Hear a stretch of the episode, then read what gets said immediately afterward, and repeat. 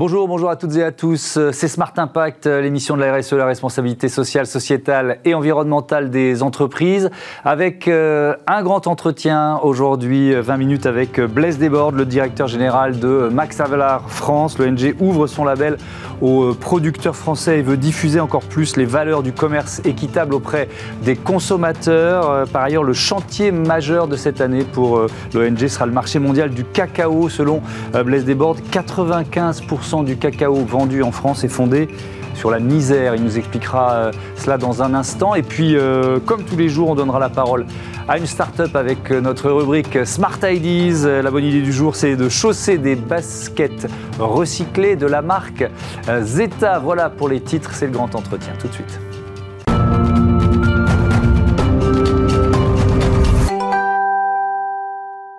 Une ONG qui euh, s'engage, c'est le thème de notre grand entretien dans Smart Impact aujourd'hui avec euh, Blaise Desbordes. Bonjour. Bonjour. Bienvenue, vous êtes le directeur général de Max Avelar France. On va euh, parler ensemble de votre action pour les producteurs français pour qu'ils soient rémunérés au juste prix. Mais d'abord, même si le label est, très connu du grand public, c'est quoi Max Avelar C'est d'ailleurs Fairtrade Max Avelar. Depuis quand ça existe? C'est une histoire néerlandaise au départ, c'est ça? Non, c'est une histoire mondiale. Elle est née effectivement aux Pays-Bas il y a 30 ans. Mmh parce qu'une ONG locale euh, hollandaise a décidé d'aider des producteurs au Mexique, dans les moyennes montagnes, près de Oaxaca, et de leur garantir euh, un prix juste pour leur production. Ces gens-là ne voulaient pas de charité, ils voulaient surtout qu'on les paye pour les prix de, de, de, de production. Et donc l'idée géniale, entre guillemets, qui a été euh, instaurée, c'est de donner ce signal aux consommateurs à l'autre bout de la chaîne. Et depuis 30 ans, effectivement, ce label s'est installé sur aujourd'hui 35 000 produits dans le monde entier. Mhm. Et notre ONG est un mouvement qui n'est pas un commerçant. Nous sommes indépendants, nous sommes sans but lucratif, mhm. nous sommes une association. Euh, mais ça nous donne une force très grande parce que nous nous situons entre le consommateur d'un côté et l'entreprise de l'autre. Et nous pouvons garantir aux consommateurs que l'entreprise respecte un cahier des charges. Et effectivement, ce cahier des charges, c'est un, outil anti-pauvreté qui essaye de durabiliser les produits offerts. Alors on peut faire un, bilan euh, euh, sur le nombre d'agriculteurs euh, aidés. 1 890 000 producteurs et travailleurs unis au sein de 1822 organisations certifiées dans 72 pays. Ça, c'est les chiffres que j'ai trouvés sur le site de, français de, de Max Avelar. Est-ce que ça veut dire que par votre action, vous avez transformé des filières ou une partie de ces filières? Est-ce que vous pouvez dire ça?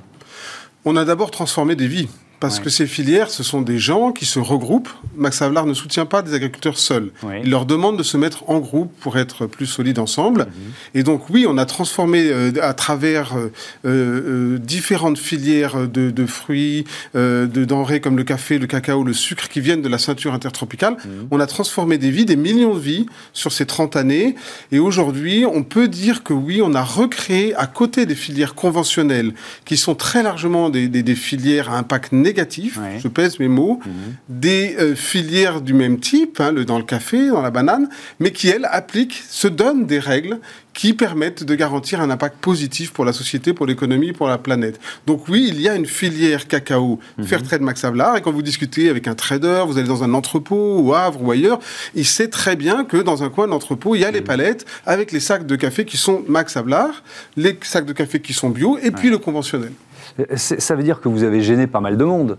Euh, quand, vous débarquez comme ça, bah si, parce que on peut imaginer. Euh, au début, oui, au début. Euh, des freins, des réticences, voire des pressions, des menaces, quoi. Au début, personne n'a envie de changer. Et tout le monde a cependant, le soir, quand il rentre chez lui, la petite musique de participer à un monde non durable, de mmh. en se disant, mais jusqu'à quand, jusqu'à quand on va avoir des millions de personnes mmh.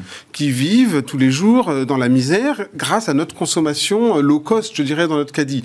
Donc cette espèce de schizophrénie, nous, on apporte une réponse à ça. Donc au début, oui, il y a de la résistance, mais après, vous savez, on a des, milliers, des, dizaines de milliers de personnes dans les entreprises, puisqu'on travaille avec à peu près 5000 organisations mmh. économiques dans le monde, euh, qui sont nos alliés et qui sont nos, meilleurs ambassadeurs auprès de la direction des achats, auprès mmh. de la direction commerciale, etc.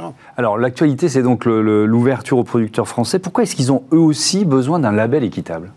Je dirais que malheureusement, euh, l'équitable est devenu nécessaire en France. Hmm. Personne l'aurait cru. Hein. Il y a 30, il y a 40, il y a 50 ans, notre agriculture, considérée comme une des plus puissantes, des plus modernes du monde, mais elle s'est fragmentée, il y a des poches de misère, et nous, on a vu peu à peu clignoter les mêmes signaux que l'on voyait au sud, c'est-à-dire des populations, des territoires qui se vident, des populations qui se paupérisent. Hmm.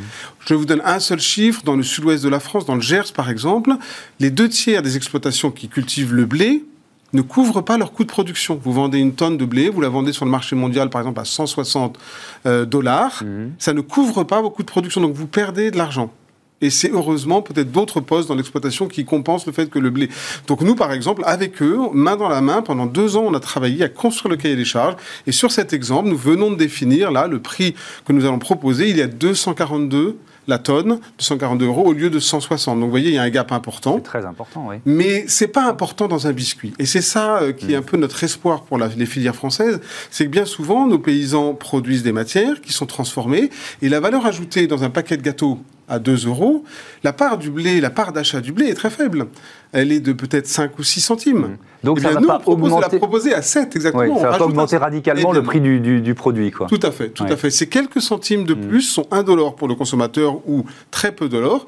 En revanche, ils changent radicalement euh, les choses pour le mmh. paysan, le territoire. Pourquoi ça prend deux ans? Parce qu'il faut aussi trouver euh, les partenaires euh, industriels, les marques, ceux qui vont finalement accepter d'être dans cette nouvelle logique. Tout à fait, mais ce, ce travail est en cours. Et c'est surtout que nous devons, Max Havelaar, nous sommes une ONG professionnelle. Hein. Mmh. Donc on a des cahiers des charges techniques qui sont extrêmement charpentés. Ils sont tous disponibles sur Internet. Hein, on est mmh. totalement transparent.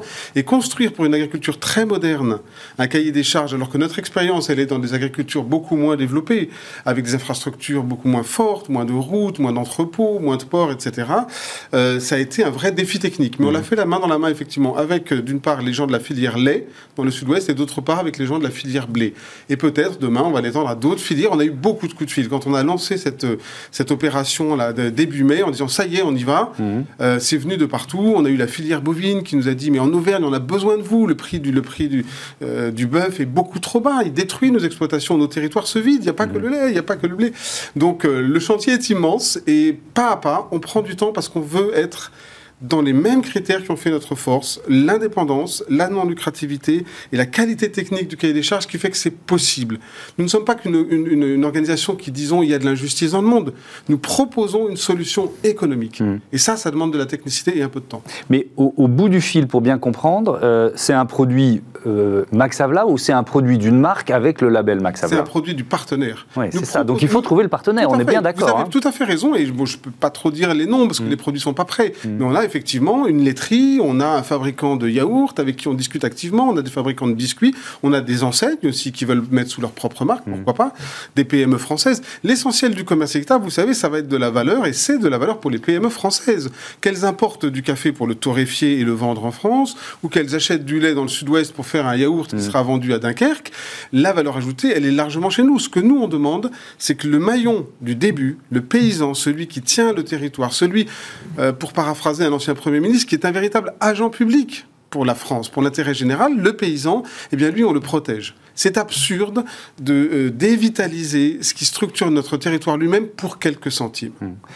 Euh, dans, cette logique-là, euh, une marque, elle peut se fournir chez des producteurs de blé du Gers, mais aussi de la Beauce, qui vont pas du tout avoir la même économie. Donc comment vous faites? Parce que euh, le label Max Havelaar, finalement, il va peut-être aussi profiter aux agriculteurs de la Beauce qui, eux, ont plus de marge. Vous voyez ce que je veux dire? Je vois très bien, c'était un point important de notre travail. On a mis des filtres. Donc le label Max Havelaar en France, il sera accessible à certains territoires et pas à d'autres. Les territoires en difficulté, ceux qui vivent ce qu'on appelle la déprise agricole, mhm. ceux où on sait que c'est à peine un tiers de SMIG. Vous savez, les, chiffres ont été publiés il y a, de 2015, ils sont, ils sont malheureux. Hein. Un agriculteur se suicide chaque jour. Mhm. Ça veut dire des drames que notre économie ne prend pas en compte. Que devient la famille? Que devient l'exploitation? Que deviennent les enfants? Enfin, cette misère sociale, l'isolement, la déprise agricole, tout ça, c'est des coûts qui ne sont pas dans notre paquet de biscuits. Ce que nous proposons, nous, c'est effectivement un mécanisme qui permet à une entreprise de dire, bah oui, là, je vais sécuriser mes approvisionnements de manière juste et équitable. Est-ce que c'est le succès de C'est qui le patron qui vous a aussi euh, un peu aiguillonné, un peu poussé à faire aiguillonné, ça a aidé. Au contraire, hein, on, s'est parlé, on a partagé un peu nos, idées, nos cahiers des charges. C'est surtout que le C'est qui le patron, c'est le signal que les consommateurs sont prêts. Bien sûr. Et nous, ça nous encourage. Quand les consommateurs sont prêts, bah, du coup, le défi, il est sur nous. On s'est dit, mais il faut qu'on se bouge, visiblement, et on a un baromètre qui le montre tous les ans. Mmh. Les Français, euh, c'est pas un problème, même à travers la crise Covid, on les a sondés pendant la crise Covid, c'est pas un problème pour eux d'acheter des produits s'ils ont une garantie, une mmh. garantie fiable, une garantie transparente. Alors ce baromètre, on va jeter un, coup d'œil, euh, c'est Opinionway mhm. qui l'a réalisé pour vous. Plus d'un Français sur deux qui demande une meilleure rémunération des agriculteurs français, je crois que le chiffre exact c'est 53%, et pour 67% des personnes interrogées, c'est la rémunération qui pénalise le, plus les, les agriculteurs. Euh, alors, je, trouve que l'initiative, elle est géniale. C'est pour ça qu'on vous a invité aujourd'hui. Et en, préparant l'émission, je me suis dit, mais cette question, elle n'est pas nouvelle. la rémunération juste des agriculteurs français, ça fait des, années, voire des décennies qu'on en parle. Pourquoi maintenant? Parce que c'est un problème douloureux qui n'en finit pas, de faire souffrir. Quand mm. vous avez la déprise dans les territoires, l'éloignement, les services publics mm-hmm. ferment également. Sans habitants ou sans activité économique dans un terroir, et eh ben les services publics ferment. Mais donc, du coup, ça, commence à remonter dans la société oui, comme un problème de société. de plus en plus grave. C'est ce ah, qui... Voilà, c'est pour ça que vous y allez maintenant. Ah, mais nous, on y va aussi parce que des gens sont venus nous voir en nous disant trouvez-nous une solution. Mm. Depuis des décennies, effectivement, nous n'arrivons pas. Pourquoi on n'y arrive pas? On n'y arrive pas parce que euh, ce qu'on a inventé pour l'industrie et les services, c'est-à-dire le SMIG, c'est-à-dire le principe qu'une société dit en dessous d'un certain niveau, on ne peut pas vivre. C'est indécent. Je ne veux pas euh, acheter euh, ces lunettes si la personne qui fait ces lunettes n'a pas eu un minimum vital. Eh bien ça, curieusement, on ne l'a jamais fait pour l'agriculture. Vous savez pourquoi? Ben Moi, je ne sais pas. Hmm. Parce que l'agriculteur, il est censé vendre ses denrées sur un marché libre. Et puis, si le cours est bas, eh ben, il a qu'à fermer boutique et, hmm. perdre, et perdre son exploitation. Eh bien, nous, on dit non. Euh, le, prix, le prix minimum équitable, c'est l'équivalent du SMIG pour l'agriculture. Et il doit s'instaurer au niveau mondial. Hmm. L'agriculture, c'est pas qu'une question économique. C'est une question géopolitique, c'est une question de société, c'est une question d'environnement et de climat de plus en plus.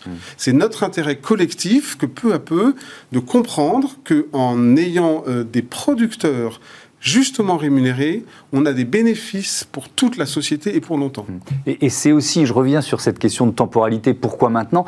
Parce que la demande des consommateurs, elle s'exprime de façon euh, de plus en plus forte, ça aussi vous l'avez ressenti. On est en retard. En fait, nous, on a, on a réalisé il y a deux ans qu'on était en retard, à travers ces sondages, à travers ce baromètre, à travers le succès effectivement de ces Patron et de nombreuses autres initiatives. on s'est dit, les gens sont mûrs, et d'ailleurs à chaque fois qu'on propose, euh, à travers une politique de l'offre. Je dirais à chaque fois que le, le, produit est en rayon, un produit bien étiqueté, clairement équitable à côté d'un autre, en général, il a du succès.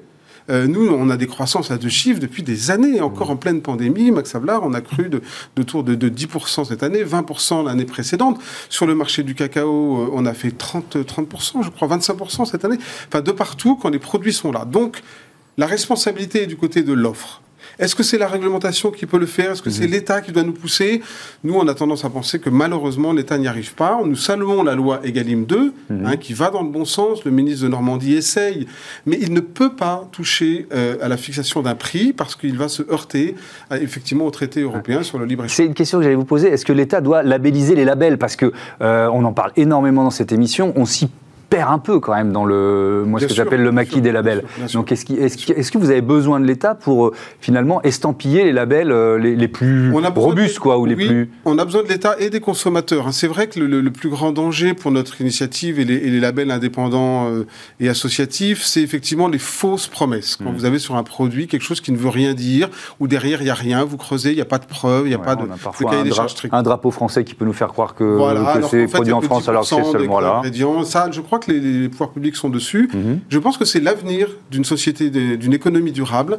On ne pourra pas tout réglementer. Et on voit bien une forme d'impuissance des pouvoirs publics, français, mhm. européens, voire mondiaux, ne serait-ce qu'à mettre des clauses, comme le président Macron essaye de le faire dans le traité avec le Mercosur, des clauses pour que quand le soja arrive, quand le bois arrive de la forêt amazonienne, on ait la garantie que c'est une forêt qui est gérée, durablement, ou que le soja a été produit sans... etc.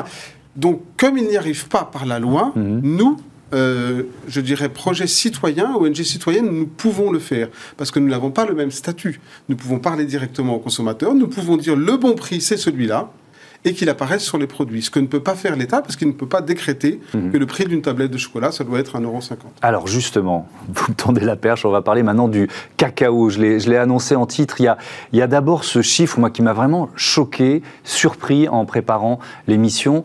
Euh, quand on achète 100 euh, tablettes de, de chocolat en France, elles sont, mais dans leur immense majorité, leur économie est fondée sur la misère. Absolument, absolument. Euh, comment vous arrivez à ce chiffre? C'est quoi le, chiffre? C'est 80... ah ben, Le chiffre, c'est 95%, 95%, puisque vous avez à peu près 5% seulement des tablettes que nous consommons tous les jours qui ont un système de garantie.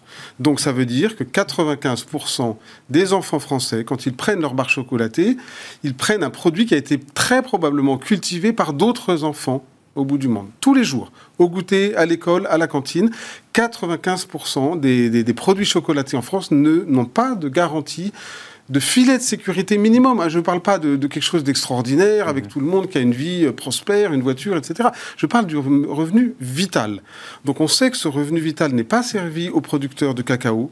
Hein. plus des, deux tiers sont en dessous du seuil d'extrême pauvreté, c'est-à-dire 1,3$ par jour. Euh, on sait un peu la même chose dans le café et dans d'autres denrées.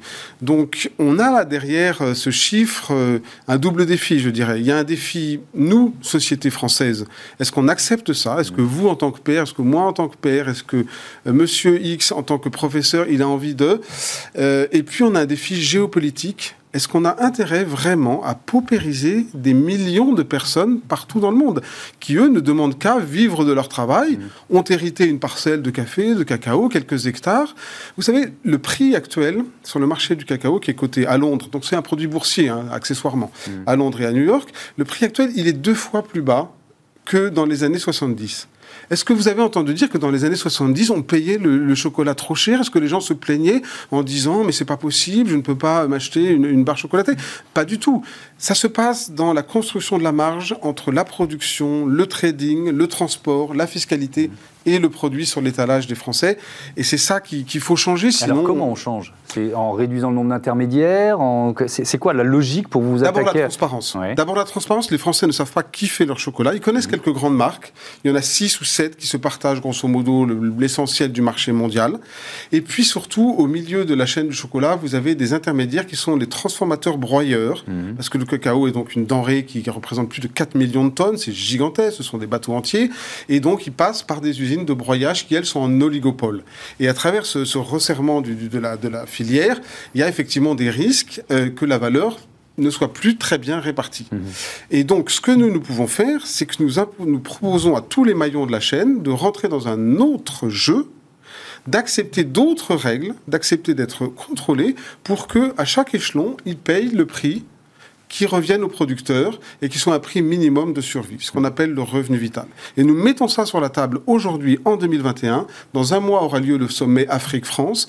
Les dirigeants d'Afrique vont parler aussi avec, euh, avec les dirigeants français à cette occasion. Il y a un grand euh, sommet de la société civile qui aura, lieu, qui aura lieu à Montpellier. Nous nous mettons sur la table, regardons le minimum vital et faisons en sorte que tous les produits qui rentrent en France et en Europe servent ce minimum vital. Et c'est possible. Hmm. C'est possible, ça veut dire, tout à l'heure vous nous avez donné le gap pour le blé, c'est quoi le gap pour le, cacao? Quelques centimes, quelques pourcents. Hmm. Euh, je vous ai amené un exemple, hein, si vous permettez Thomas Hugues, regardez, ça c'est une tablette de chocolat absolument classique, mmh. fait 100 euh, grammes, vous avez ouais. À votre avis, quelle est la part dans cet ensemble? Imaginons qu'elle coûte 1,50€ qui revient aux producteurs ivoiriens, ghanéens ou péruviens. Vous ne savez pas, je vais vous le dire. Est-ce que c'est 20% Quelques centimes. Là, on se dit 20%. Ouais. Non. Est-ce que c'est 10% Non. C'est 5%. Un demi-carreau, ça c'est ce que va toucher le producteur qui a cultivé les fèves de cacao. Donc, si vous augmentez ne serait-ce que de 2 ou 3 centimes, vous rajoutez une petite parcelle, vous êtes toujours sur une part très minoritaire de votre tablette. Et ça, pour eux, si vous ajoutez ce petit plus, ça change leur vie là-bas. Donc, ça démontre que économiquement, il est possible de payer à la fois le, blé mmh. français un peu mieux, le cacao ivoirien, parce que finalement, il ne, il ne représente qu'une part euh, minime de la valeur. Oui, ça veut dire que euh, pour le consommateur, c'est quasiment un dollar. C'est quoi? C'est quelques ah, centimes au bout de la, c'est quelques centimes au bout de la chaîne. C'est les autres échelons. Vous avez, vous avez ensuite le, transformateur français qui fabrique le chocolat, qui lui va être à, à, peu près 30% euh, de la valeur d'une tablette. Vous avez l'importateur vous avez la fiscalité, etc. Donc il faut simplement que tout le monde joue le jeu dans l'intérêt général. Est-ce qu'il y a, je sais pas, une sorte d'OPEP du cacao Vous voyez, un organisme qui, euh, sur lequel il faut justement euh, faire pression pour obtenir ce que vous êtes en train d'essayer de faire? Je vais vous répondre. Le constat est amer. Il y a deux ans, les deux principaux pays qui représentent les deux tiers du cacao mondial, le Ghana et la Côte d'Ivoire, ont créé cet OPEP. Ils ont dit aux multinationales écoutez, le prix était le double dans les années 70, comme je mm. vous l'ai dit. On ne vous demande pas ça. On vous demande un surprix de 20% pour sortir de la misère nos populations. Ça a été refusé. Ils ont essayé de l'instaurer par la loi. Ils ont dit le prix obligatoire est de temps. Ils ont rajouté donc 400 dollars hein, mhm. euh, pour parler technique. On est passé euh, à 400 dollars de plus. Ça a été refusé. Les multinationales ont déstocké. Elles avaient dans leurs entrepôts du cacao à l'ancien prix. Elles mhm. ont refusé d'acheter à ce prix. Elles ont mis la pression sur ces pays. Et à force, le cacao ne sortait plus des campagnes. Le cacao ne sortait plus des, euh, des entrepôts en Côte d'Ivoire et au Ghana. Et on a dû, ils ont dû plier et revenir à l'ancien prix. Donc c'est très dur. Je crois que ces, ces, grandes sociétés ne bougeront que si la, euh, la société civile bouge. Hmm. Et si les pouvoirs politiques du Nord viennent aux côtés des pouvoirs politiques du Sud pour les épauler et dire nous aussi nous voulons un hmm. cacao sans déforestation. Quand vous achetez une tablette en France, je vous l'ai dit, dans 95% des cas, vous appuyez sur le bouton déforestation, travail des enfants et misère noire. Hmm. Est-ce qu'on a envie de ça les uns les autres? Non. Et, d'ailleurs, si je vais faire mes courses là cet après-midi, euh, il y a votre label sur quoi Deux, trois marques euh Vous l'avez partout. Vous l'avez partout. Ça représente. Pour le chocolat. Hein, ça représente 3%, 14 000 tonnes de cacao en France. 3%. Euh, vous le trouverez dans toutes les grandes enseignes. Il faut juste chercher un petit peu parce que l'offre est gigantesque. Et effectivement, il y a 90% des autres tablettes. Mmh. Vous n'aurez pas cette garantie. Vous avez aussi des fausses garanties qui vont être apposées avec des slogans. Prenez une seconde de plus pour euh, choisir votre tablette. Il y a notre label, il y en a d'autres également. Il y a des certifications fiables qui existent. Euh, il faut juste faire ce mini-effort. Euh, la société en a besoin. Il y, a un thème dont on parle souvent dans Smart Impact, c'est la, la, transition de l'industrie de la mode, de l'industrie du textile. Est-ce que, alors, on voit beaucoup de jeunes marques qui se créent avec ces principes.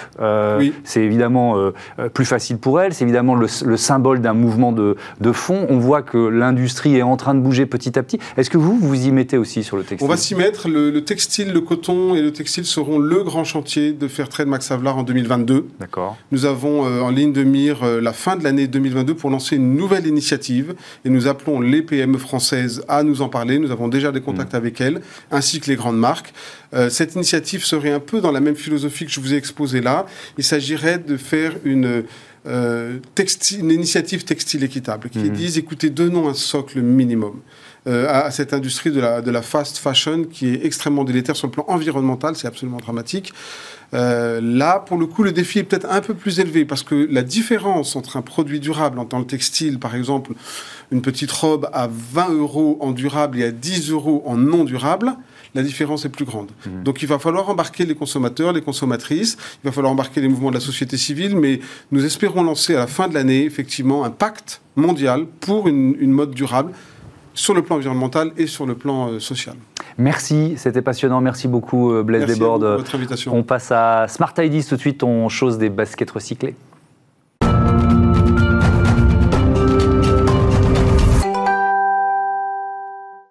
Smart Ideas euh, avec euh, la marque Zeta aujourd'hui, marque de basket recyclé. Avec nous en visioconférence, euh, la fondatrice de l'entreprise, Laure Babin. Bonjour. je ne sais pas si vous suivez l'émission, mais la, la, première question dans Smart Ideas, elle est quasiment toujours la même. Vous l'avez créée quand et avec quelle idée votre entreprise? Euh, Zeta, ça a été lancé en septembre 2020. Euh, J'étais en dernière année d'études en management à Lyon Bordeaux et j'ai fait tous mes stages en industrie de la mode et de la chaussure. Euh, je me suis peu à peu rendu compte que c'était une industrie qui ne tournait pas rond, euh, à la fois sur le plan environnemental et à la fois sur le plan social. Et je me suis demandé comment moi, à mon échelle, j'étais capable de reprendre tout ça, le déconstruire euh, et, euh, de, de, faire de ce produit qui a un impact fort, un impact négatif fort, un produit bien plus écologique et bien plus impactant. Avec une idée de s'appuyer sur le marc de raisin. C'est quoi déjà le marc de raisin? Le marc de raisin, ce sont les résidus qui vont rester juste après l'extraction du vin euh, pendant les vendanges. Donc c'est tout ce qui va être euh, les pépins, euh, les peaux, les résidus. et dans ce cas, on va les réintégrer dans la chaussure. donc ils vont être déshydratés dans des fours, broyés en une fine poudre, réintégrés dans nos semelles. Et, ils font également partie de l'extérieur de la chaussure, ce qu'on appelle le cuir de raisin. Ça, représente combien de, de, tonnes le marc de raisin, de matière première pour vous finalement? Alors, dans une basket, pardon, dans une basket, on considère 2 kilos de marc de raisin. et il faut savoir que chaque année, ce sont 900 000 tonnes de marc de raisin qui vont rester on va dire, sur les bras des, des, des, vignerons, des agriculteurs en France, et qui vont être envoyés à la destination des distilleries. Ça veut dire, alors oui, ça c'est une question importante. avant que vous ayez cette idée, ça, il devenait quoi le marc de raisin? Alors le marc de raisin, il n'est pas jeté, euh, il est soit réutilisé dans, le, euh, dans, dans, les sols pour la, pour la fertilisation des sols, euh, soit il est envoyé à destination des, des, distilleries. Mais ça reste un sous-produit viticole qui est non exploité. Et c'est pour ça qu'on a décidé dans une région viticole, dans la région Nouvelle-Aquitaine, de le réutiliser pour la fabrication des baskets. Mais alors vous l'avez expliqué, mais trop vite, comment ça marche? Comment vous transformez voilà, du, de la peau des pépins de raisin en cuir et, et, en, et en basket? J'imagine qu'il y a d'autres matières ajoutées quand même. Bien sûr. Alors, le cuir de raisin, on s'approvisionne auprès d'une entreprise qui s'appelle VGA, une entreprise italienne euh, qui est située dans la région de Milan. Et en fait, euh, qui va récupérer donc ce marc de raisin, qui va le broyer en une fine poudre. Ça va être déshydraté, puis ajouté à du PU euh, et à d'autres matières. Ça va être étalé en une fine pâte, puis assemblé sur la chaussure. et dans notre cas, dans notre dernier modèle, donc qui s'appelle Millésime, on a récupéré du marc de raisin de la région de, Bergerac euh, pour l'intégrer dans nos semelles et c'est ce qui donne cet effet euh, moucheté. C'est quoi le PU, vous avez dit? Alors le PU, c'est du polyuréthane, c'est un dérivé du pétrole. En l'occurrence, euh, alors c'est pas une matière qui est tout à fait clean, euh, on, le sait. On a 78% euh, de matière végétale euh, en raisin et le reste c'est du PU. en revanche, on est obligé d'avoir cette, cette partie-là pour solidifier la matière et pour assurer sa durabilité dans le temps. c'est pas du cuir animal, c'est un aspect bien plus éthique, mais on est obligé d'avoir cette, cette petite matière-là. Alors, c'est intéressant, parce que bon, il y avait cette question-là, il fallait qu'elle soit posée, mais euh, l'autre aspect, je viens d'entendre que vous, vous travaillez avec, euh, avec une usine en, Italie, mais que vous commencez à réussir à euh, faire bosser, enfin, ou à réutiliser du, raisin français, parce que c'est le paradoxe, quoi. Vous venez d'une région Nouvelle-Aquitaine et vous allez chercher du marc de raisin en Italie. Exactement. En fait, euh, lorsqu'on a lancé la marque, on a eu pas mal de, remarques de personnes, euh, notamment de la région de Bordeaux, qui nous ont dit vous êtes dans une région, euh, viticole. Pourquoi est-ce que vous ne travaillez pas avec des vignerons de la région? La question s'est pas posée parce que tout simplement, on s'approvisionne pour le cuir auprès de l'entreprise italienne. On n'a pas le choix au niveau de, de, l'approvisionnement, au niveau de la logistique. C'est déjà bien ficelé. mais on s'est dit mais donc où est-ce qu'on pourrait ajouter ce marc de raisin dans la chaussure? Et c'est avéré qu'on a réussi à l'intégrer après un peu de recherche et développement dans la semelle et dans la semelle intérieure qui est faite à partir de, liège recyclé.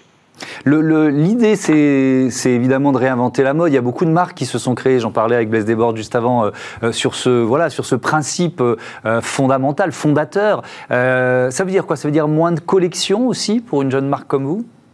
Absolument. Le but, c'est de réduire les stocks, euh, de produire en quantité limitée euh, et d'avoir euh, d'avoir des collections moins étendues. On parle de fast fashion, de, collections qui se renouvellent tous les mois.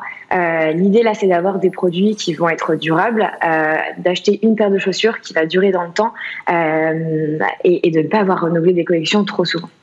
Ça veut dire aussi lutter contre l'obsolescence programmée, contre l'usure trop rapide des produits? Bien sûr, l'objectif c'est d'avoir une, une, paire de chaussures qui soit durable dans le temps euh, et, qui, et qui dure plusieurs mois, plusieurs années euh, au mieux. Alors, ce sont des matériaux qui sont innovants, donc on est encore en train de les tester et, forcément, euh, c'est encore, encore en phase de test. Mais on est plutôt optimiste par rapport à par rapport à la suite, par rapport à ces, à ces nouvelles innovations végétales. et chez Zeta, on reprend les baskets à la fin de leur vie, lorsqu'elles sont trop usées pour pour être portées.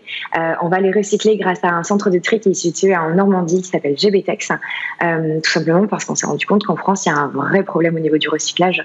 Euh, il y a un manque de moyens, il y a un, manque de, structure aussi pour recycler. Euh, et très souvent, les, chaussures ou les vêtements se retrouvent euh, brûlés, incinérés ou jetés avec les ordures ménagères. donc il fallait agir aussi à ce niveau-là. Merci beaucoup, merci Laure Babin et bon vent à, votre marque, bon vent à Zeta. Voilà, c'est la fin de ce Smart Impact. Merci à toutes et à tous de votre fidélité. on se retrouve très vite sur la chaîne des Audacieux.